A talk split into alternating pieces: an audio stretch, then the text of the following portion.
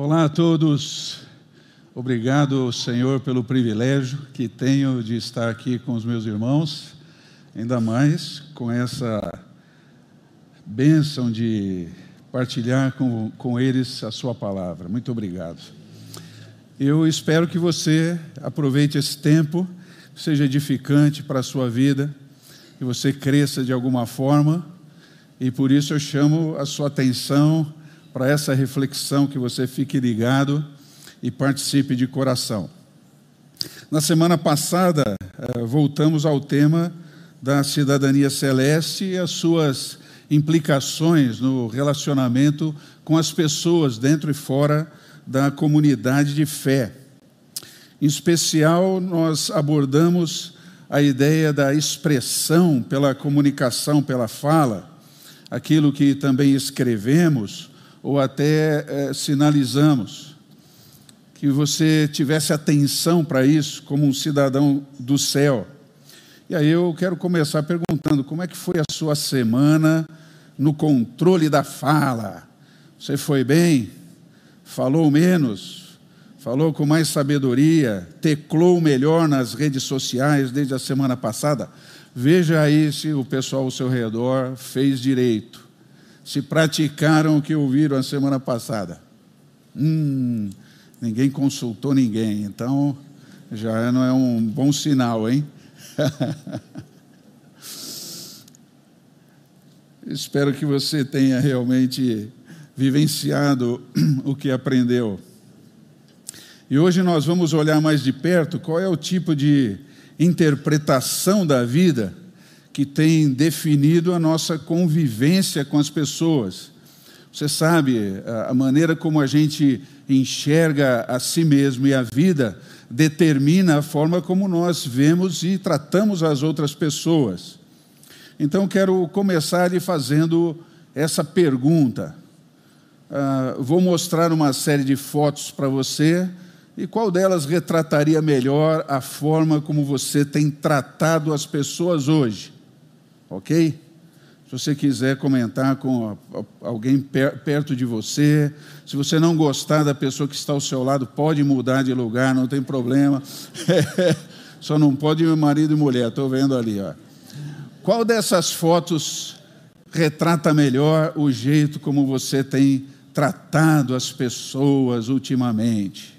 Vai lá, vou te dar uma hora e quinze para fazer a avaliação.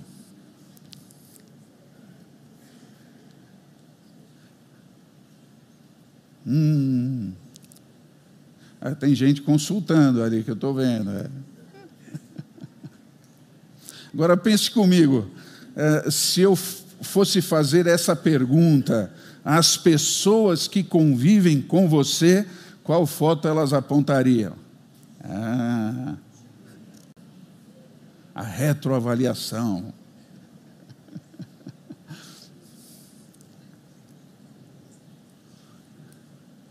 Bom, eu convido você a vir comigo para um livro especial do Novo Testamento, buscar com a partir dele orientações para que a gente se avalie melhor e possa, como cidadão do céu, se relacionar melhor com as pessoas. Eu estou falando do livro de Tiago, no seu capítulo 3. Se você puder abrir, por favor, sua Bíblia, e vamos ler os versículos de 13 a 18, onde nós vamos perceber que a sabedoria define o nosso jeito de tratar as pessoas. Mas antes que você, eh, que, eh, que você pergunte, mas eh, de que sabedoria você está falando, vamos ler o texto, para que você se surpreenda como eu, na abordagem que ele faz sobre a sabedoria. Vem comigo, por favor. Se tiver alguém dormindo ao seu lado, cutuque agora. Diz assim: Existe entre vocês alguém que seja sábio e inteligente? Faço essa pergunta para vocês hoje. Existe alguém aqui que é sábio e inteligente? Eu não sei você, mas eu teria dificuldade em responder. Tem algum burro aqui? Levante a mão. É? alguém desprovido de capacidade de reflexão, de reflexão, levante a mão. Já vi, já vi. Não, é, ninguém levanta a mão para isso. É uma pergunta provocativa, você entendeu? Tem alguém aí dos leitores e dos ouvintes que seja sábio e inteligente? Bom, é, então prove, prove isso pelo seu bom comportamento e pelas as suas, as suas ações praticadas com humildade e sabedoria. Mas se no coração de vocês existe a inveja, amargura, egoísmo, então, olha, não mintam contra a verdade, gabando-se de serem sábios. Ah, essa espécie de sabedoria não vem do céu, ela é deste mundo, é da, da nossa natureza humana. E mais que isso, ela é diabólica. Pois onde há inveja e egoísmo, há também confusão e todo tipo de coisas más.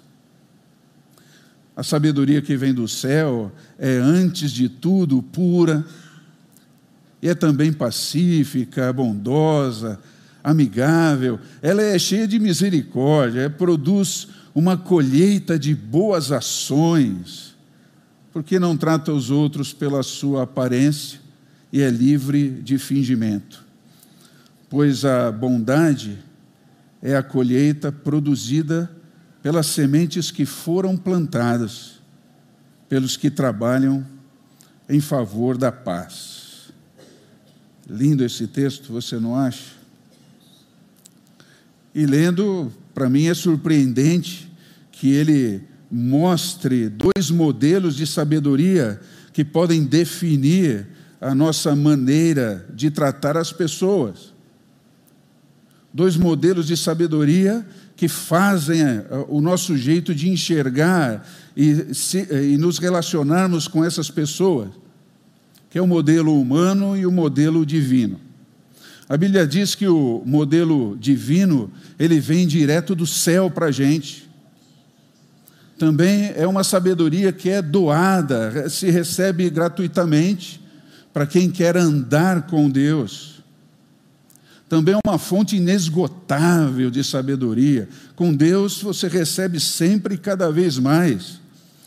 A sabedoria do céu está à disposição sempre, 24 horas por dia recebe, queridos, a influência direta do Espírito Santo com o seu poder e a sua graça. Aleluia. E o texto descreve esse modelo de sabedoria divina por meio de oito características. Uma começa ali no versículo 13 e as demais no versículo 17. Já o segundo modelo é aquele que está se desenvolvendo na terra de forma intuitiva, sabe? Ele vai se desenvolvendo na dinâmica da tentativa e erro. E por isso é inevitavelmente limitado nos seus efeitos. E nós temos visto que esse modelo eh, humano de sabedoria não tem conseguido subsidiar relacionamentos saudáveis e satisfatórios entre as pessoas, você não acha? Basta olhar o número de gente que está acumulando vínculos quebrados, amargura na alma, gente desajustada, eh, pessoas que vão se mostrando exigentes demais com as outras pessoas, pessoas que desenvolvem relacionamentos opressivos e outros que estão tentando se achar na superficialidade das redes sociais, onde não se sabe quem é quem de verdade. E esse modelo humano recebe aqui na carta apenas duas características que estão aqui no versículo 14. Mas apesar de serem em menor número, elas são suficientes para que os leitores da época e nós hoje aqui entendamos qual é a origem dessa sabedoria e principalmente quais são os seus efeitos. Mas não sei se você notou na nossa leitura, o mais chocante para mim é que o nosso texto diz que esse modelo humano sofre uma insistente influência do demônio, desse espírito do mal, cuja intenção é clara, disposta na Bíblia, separar você de Deus. E mais do que isso, querido, usar você como um instrumento de infidelidade, infelicidade na vida de outras pessoas. Para mim, isso é incrível. Bom, então convido você para olhar mais de perto cada um desses, dessas características. E a gente vai começar ali no versículo 13. Dá uma olhadinha na sua Bíblia, por favor.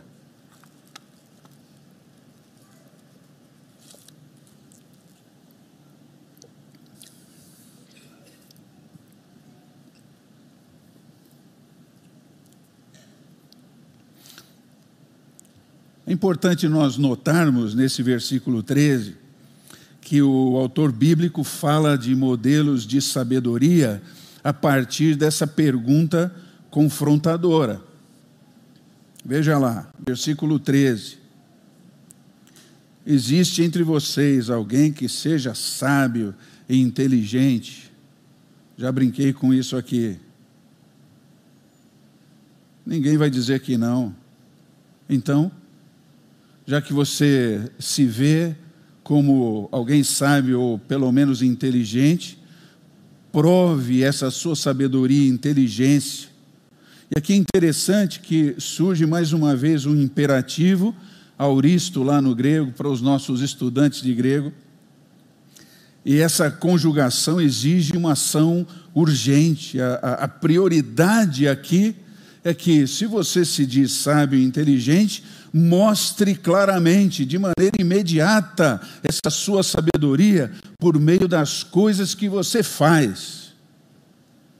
Então é como se Tiago estivesse dizendo para o pessoal: olha, gente, ó, chega de falar, agora é hora de fazer, agora é hora de testemunhar. Vocês têm muita garganta dizendo que creem, a quem seguem tal, mas eu quero ver isso na prática. Mostrem isso fazendo. E você se lembra que o Tiago já pegou pesado com a gente desde o começo da carta, apresentando uma fé que se prova, que é justificada pela prática, desde o capítulo 1. Ou seja, aquele que anda com Cristo, o cidadão do céu, é alguém que vive os princípios de vida de Deus expostos na Bíblia desde que ele leia a Bíblia dentro do seu contexto. Que se multiplicam aí, principalmente redes sociais, gente tirando o texto do contexto e citando eh, de todas as formas que você possa imaginar. Isso é uma aberração contra a palavra de Deus. Então, o texto é lido, entendido dentro do seu contexto. Então, aqui é o seguinte: você crê certo e você passa a viver certo. Dentro da vida cristã, não existe relativismo, não tem sentimentalismo, ou você é cidadão do céu, ou você é apenas um religioso, um frequentador de cultos, de celebrações. É um mero ouvinte, segundo Tiago. E você vai notar, lendo essa carta, que na fé em Cristo não existem simpatizantes, nem admiradores, nem torcedores.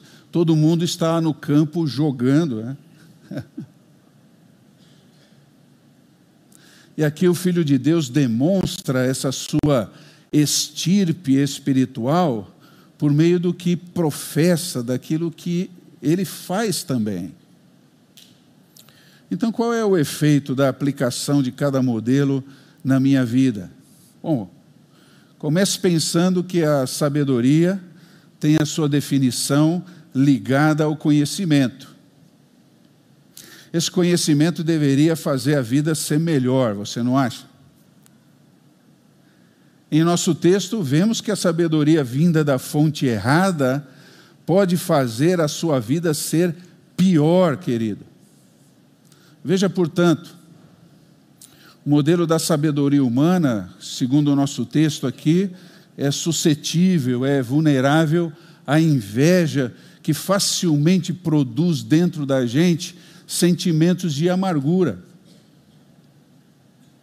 Sabe, é, é aquela mágoa que lá de dentro lhe diz que você não é ou que você não tem, mas sempre em comparação com alguém. Você olha para alguém e diz: puxa, ele tem eu não tenho, ele é eu não sou. Esse tipo de inveja amargurada é muito comum nesse âmbito da sabedoria humana. Isso fala muito sobre buscarmos o nosso valor pessoal em outras pessoas ou até em coisas. E só vive isso quem não consegue se encontrar pessoalmente na pessoa de Deus. Também você percebe que a sabedoria humana é vulnerável ao egoísmo. É aquele sentimento de presunção, de vaidade, que perde a, a, noção de realidade e passa a projetar a si mesmo muito além do que se é. É um marketing pesado, pessoal, que acrescenta, que vai além da realidade. E pessoas que é, trilham esse caminho de sabedoria humana que promove o egoísmo, é, são semelhantes àquela pessoa que, imaginem, alguém que, que possa ter um, um quilo de fermento egocêntrico no coração. E esse fermento vai crescendo, vai asfixiando o amor, a humildade, a autoconsciência, da necessidade que, que realmente a pessoa tem, e mais do que os outros também têm. Ele não consegue enxergar mais além de si mesmo. Então, primeiro eu. E eu, e, e eu, e, e, eu, e o outro. É, e eu, e, e eu. O que nos leva a outros dois imperativos do texto, observe aí.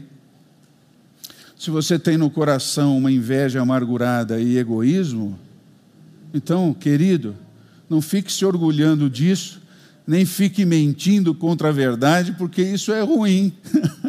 não está ajudando você a crescer, não está te fazendo uma pessoa igual a Cristo, está fazendo você ser diferente de Cristo, o que é a característica dos religiosos. E esses sentimentos vão levar você a buscar o seu valor pessoal fora do relacionamento com Deus. O que vai gerar em você, olha o versículo 16, uma colheita muito ruim. E tem algumas pessoas que vivem nesse ambiente de confusão, de ações más, ah, dentro até da esfera da influência do demônio, mesmo vindo a uma celebração como essa e não conseguem entender. Ficam atribuindo a, a Deus a problemática disso. Bom, as suas ações são reflexo do que, querido? Pense um pouquinho. Como você tem se relacionado com as pessoas ao seu redor, mostra que tipo de sabedoria que você está cultivando dentro de você. Vai lá, mais uma hora e dois minutos para você pensar.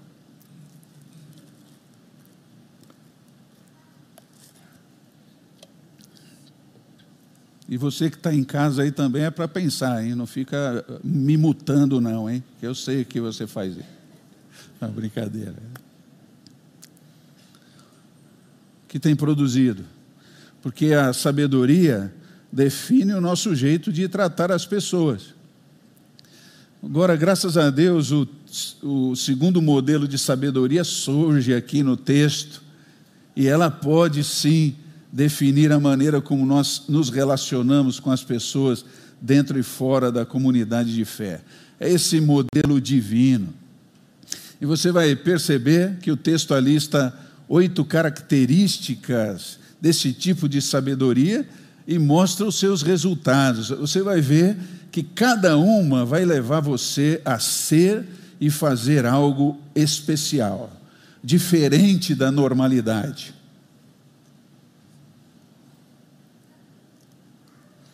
Ela começa gerando em você primeiro a humildade, ela aponta a aceitação tranquila do que Deus lhe dá. E aqui eu não estou falando de conformismo. Ah, eu estou nessa situação porque Deus quis. Não, por favor, não estou falando disso. Mas estou falando da, daquela certeza de que na sua luta diária, e uma luta diária dependente do Senhor, você vai ser. É por isso que a humildade vai levar você à submissão. Então, a minha busca, se eu não for humilde, poderá se divorciar da vontade de Deus expressa na Sua palavra. Mesmo estando aqui, se eu não pautar a minha vida pela palavra de Deus, num relacionamento pessoal com Ele, eu posso me ver divorciado da vontade do Senhor. É por isso que você precisa clamar todo dia, a cada instante: Senhor, ajuda-me a conseguir o que eu preciso. Não o meu milhão de dólares. Você entende a diferença, né? O meu grande alvo é chegar lá. É, eu consegui meu milhão de dólares em um ano e meio fazendo aplicação com o irmão. É, cadê? Ele não veio. É. Sim, e o, que isso acrescenta na sua vida, além de um orgulho, de um egoísmo e até uma inveja amargurada daquele que tem dois milhões. Né? então, Senhor, me ajuda a conseguir o que eu preciso e aqui eu não estou falando contra a aspiração de crescimento, eu estou falando da motivação dessa aspiração. Você está entendendo? Além disso, toda e qualquer oportunidade de mudança precisa ser submetida à vontade do Senhor. E essa é, é um, uma área difícil para a maioria dos crentes, falar de vontade de Deus. Se você estudar a Bíblia, vai perceber que essa vontade é discernida a partir do que você já sabe e não daquilo que você não sabe. Deixa eu explicar. Deus já colocou sua vontade aqui, na sua palavra, que lida dentro do contexto, interpretada dentro do contexto, vai dirigir a sua vida em qualquer área que você possa imaginar na aplicação financeira, no relacionamento com o cônjuge, na forma como você é, desenvolve a sua sexualidade. É, tem tudo aqui, é incrível. Então, se está aqui, vai primeiro para aquilo que você deve saber, que já está escrito, em vez de você ficar buscando os oráculos da, daquilo que você não conhece. Senhor, me ajuda a fazer a sua vontade revelada. Eu quero começar. E o que você não sabe vai sendo acrescentado aos poucos. Então, faça isso. Também essa sabedoria vai gerar em você pureza. É, é, um, é um modelo de Deus que vai depurar as suas intenções e vai levar você a se relacionar com as pessoas agora sem nenhuma segunda intenção egoísta, maldosa. Vai levar você a conviver com as pessoas com o único objetivo de abençoá-las e não de se aproveitar dessas pessoas. Veja como sabedoria divina é diferente, né? Ela também vai gerar você paz. Tanta gente está buscando, né? É uma alma que usufrui da paz de Cristo por isso, ela tem e tem para si e tem para dar. Ela compartilha essa paz com os outros. E agora também, queridos, entenda: a Bíblia nunca diz que essa paz vai florescer no meio da calmaria.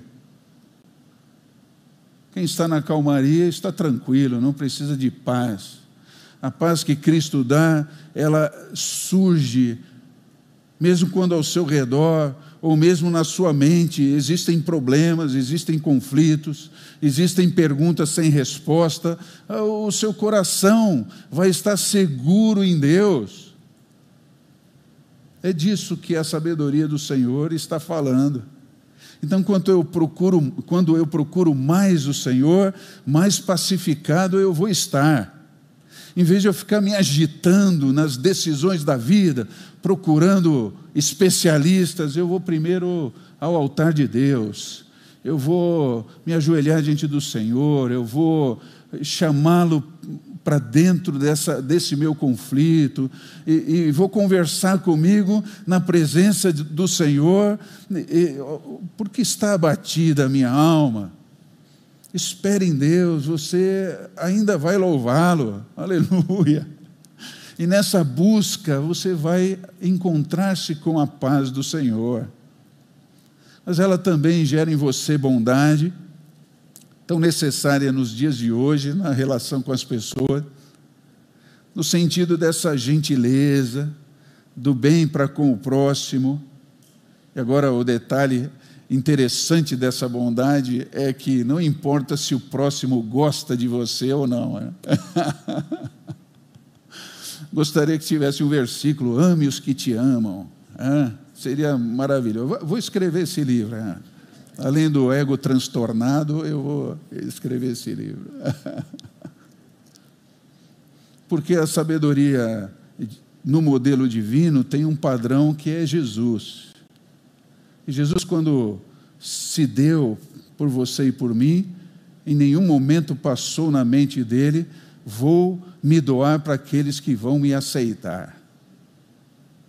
Ele se doou para todos. Louvado seja o seu nome. Naquela cruz ele morreu por todos que sorriem para eles, para ele e aqueles que o rejeitam. Mas mesmo os que rejeitam têm acesso ao seu amor a partir do instante que eles desejem ter. Obrigado, Senhor, por isso. Agora, não sei você, a, a, chegando nesse momento, eu começo a perceber que eu só vou conseguir viver esse tipo de sabedoria se eu me esvaziar de mim mesmo. Se eu não me esvaziar, não vou poder ser cheio dessa sabedoria, querido. Ela vai gerar você, em você também a disposição de ceder. Literalmente é uma pessoa que não cria problemas para conciliação, ela busca compreender o outro, ela encurta os caminhos para a manutenção do bem viver.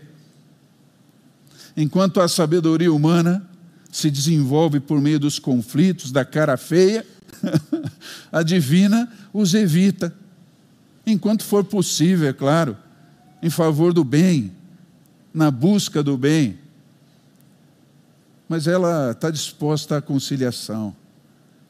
E dentro disso, Tiago começa a fazer um paralelo entre estar cheio e estar vazio.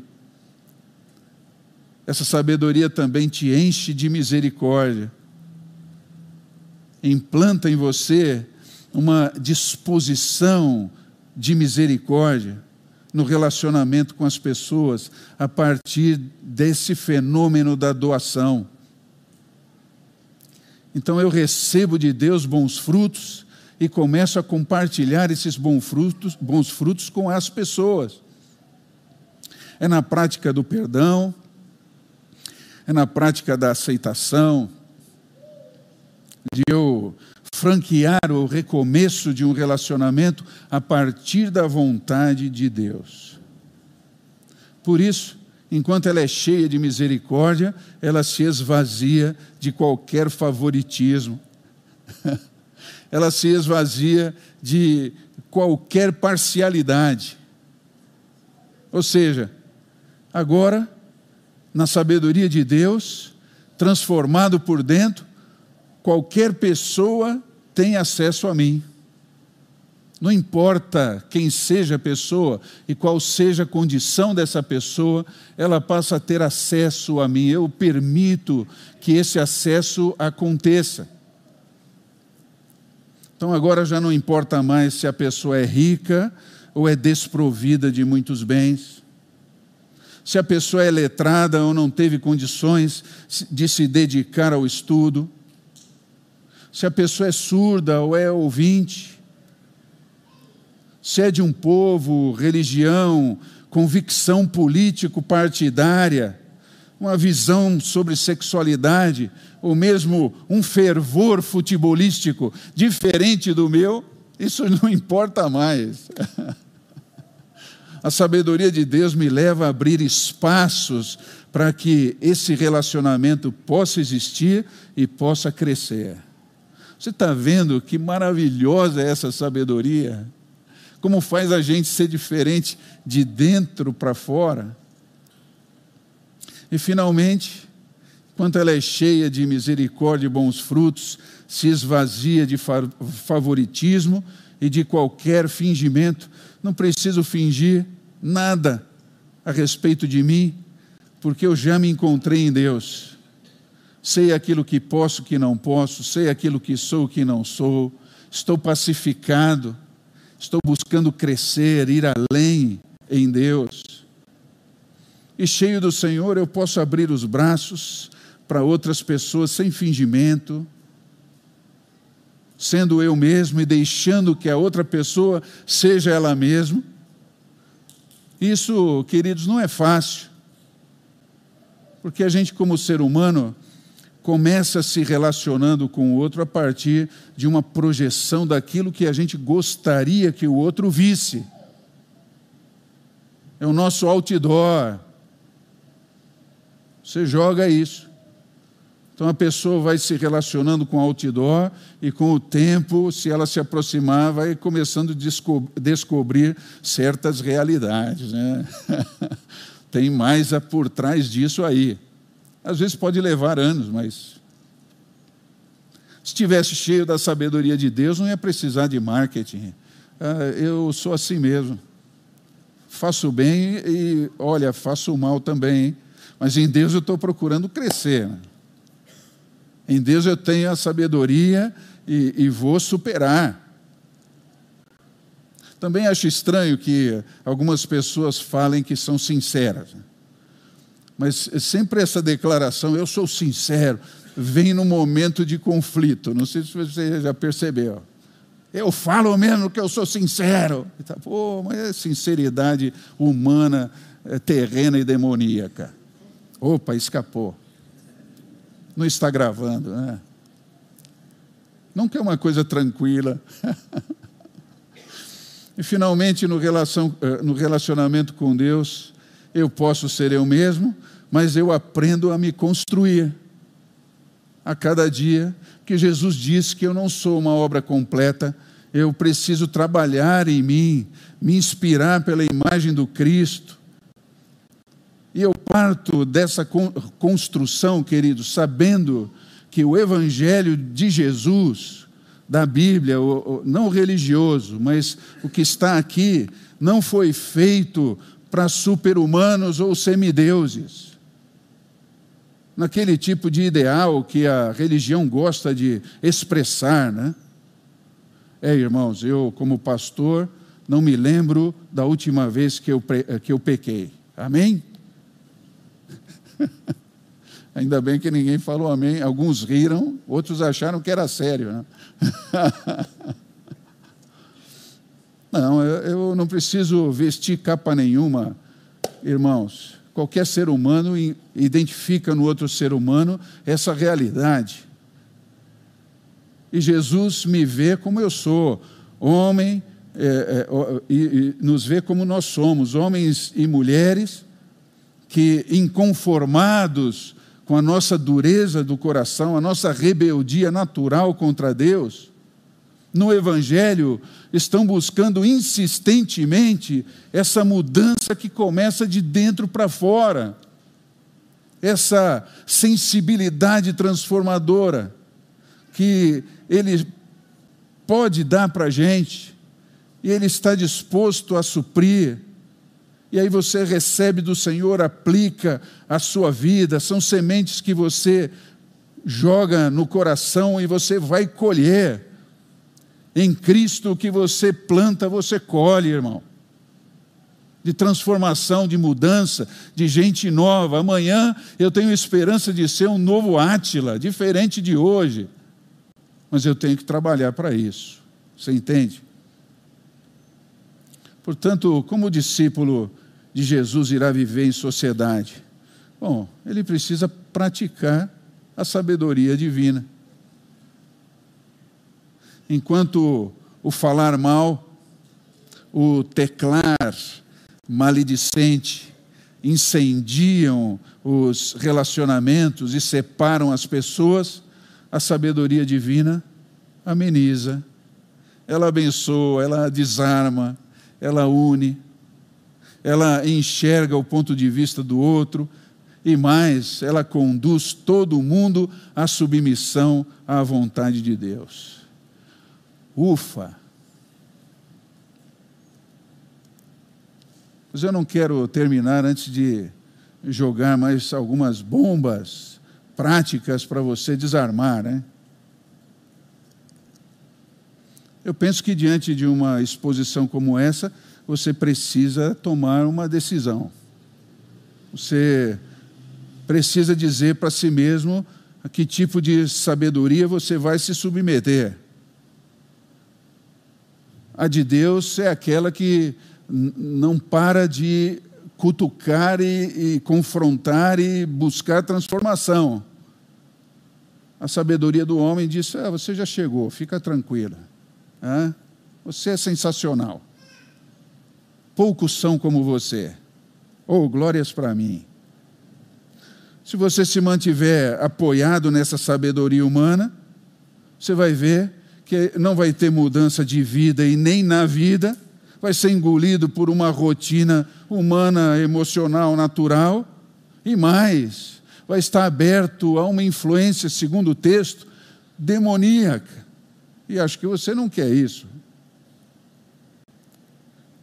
É que essa cidadania celeste também leva você a, apertar o pause da vida, sabe? Pa, para. E aí, a partir da palavra de Deus, você começa a rever ou refazer o seu projeto de vida. Então, é, é, mais ou menos como aqueles programas de TV em que é preciso haver uma intervenção. Se você não intervir, a pessoa vai morrer naquela prática. Faça isso com você mesmo. Intervenha na sua realidade. Pare de deixar que a rotina te engula diariamente. Então, comece pela pensar que precisa ser avaliada, tratada, remoldada pela palavra de Deus. Uma sugestão prática que eu tenho procurado fazer é muito difícil, mas eu estou buscando, eu chego lá, um dia de cada vez. Mude hábitos relacionais de maneira intencional. Por exemplo, se antes você cumprimentava aquelas mesmas pessoas que lhe dão alguma noção de aceitação, agora você vai se determinar a cumprimentar com gentileza aquelas que estão mostrando que não gostam de você. Aquelas pessoas que não lhe dão abertura, não, não lhe dão audiência.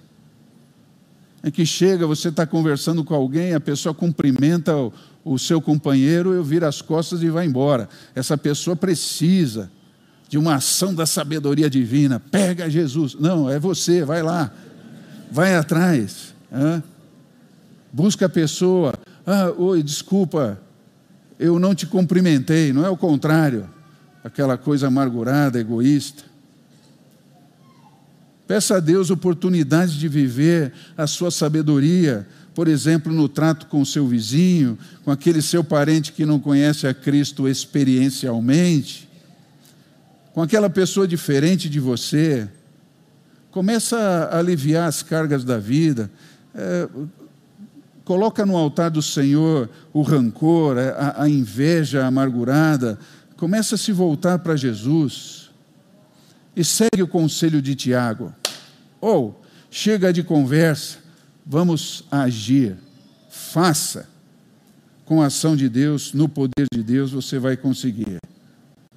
Também reveja a maneira como você decide a sua vida.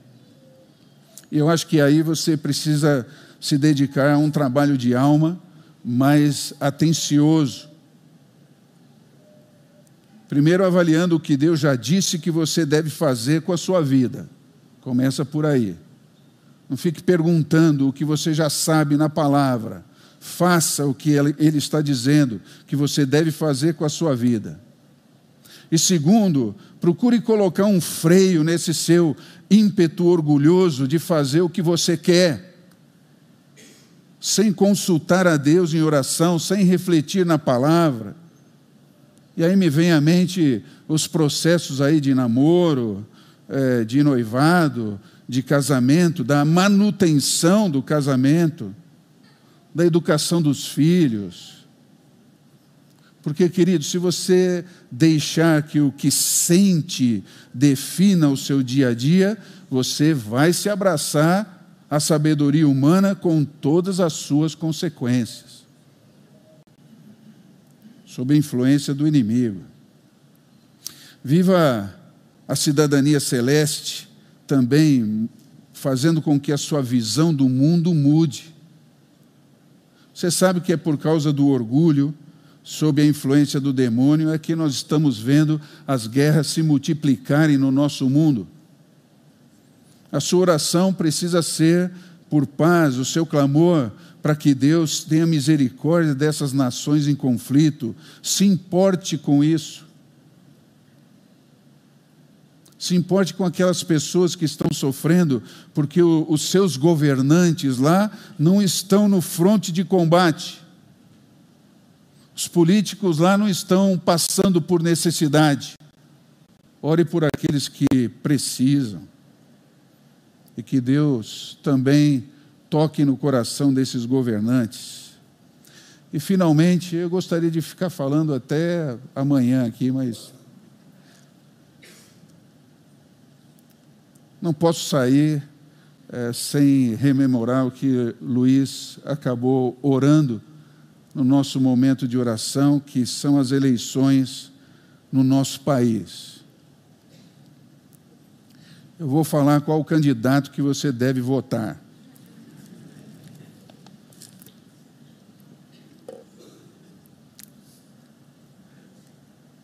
Que bom que eles riram, né? Isso para a gente que lidera espiritualmente vocês é uma alegria. Eles sabem que aqui não é assim. Mas deixa eu compartilhar algo do meu coração.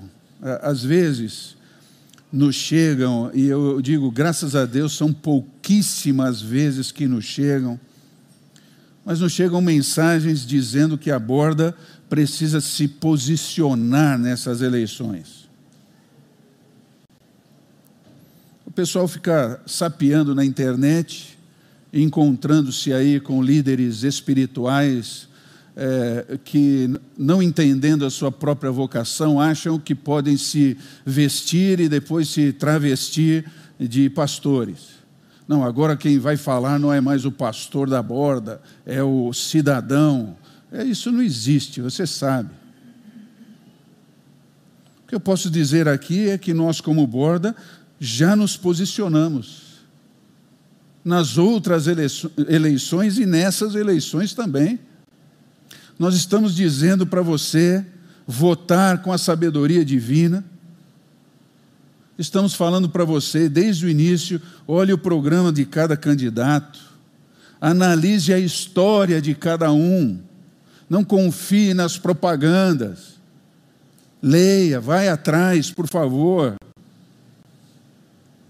Veja qual deles está se alinhando mais com os princípios bíblicos do bem comum. E nós temos dito aqui também que você é responsável por seu voto, por viver a sua cidadania celeste. Então, você nunca, nunca vai ver. E se um dia uh, chegar a ver, eu não estarei mais aqui. Acho que nenhum dos outros pastores. Vai ver a gente aqui manipulando o povo de qualquer forma. Nós não fazemos isso aqui, você sabe. Você é responsável, você tem a sua autonomia diante de Deus, é você que dará contas ao Senhor. O nosso objetivo é instruir você. Então, se você é sábio e inteligente, prove essa sua sapiência ouvindo o que temos falado para você. Você vai decidir com base nos princípios bíblicos e não na conveniência ou mesmo na raiva dirigida a esse ou aquele candidato. Seja sábio em Deus.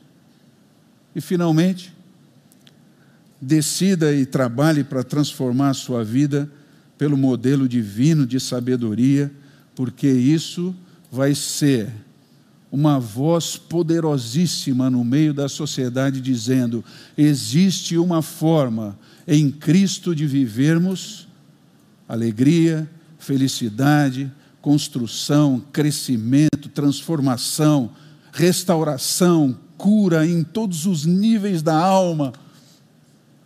Você pode, porque eu tenho vivido também. Não porque eu tenho vivido, mas porque eu encontrei a fonte. E quem é a fonte? A igreja da borda? Não, é o Cristo que nos reúne ali. A única razão de estarmos aqui é Ele. E é por isso, Senhor, que eu, junto com os meus irmãos, clamo, por favor, que essa palavra fique na nossa mente, no nosso coração, que ela frutifique, Senhor, por favor.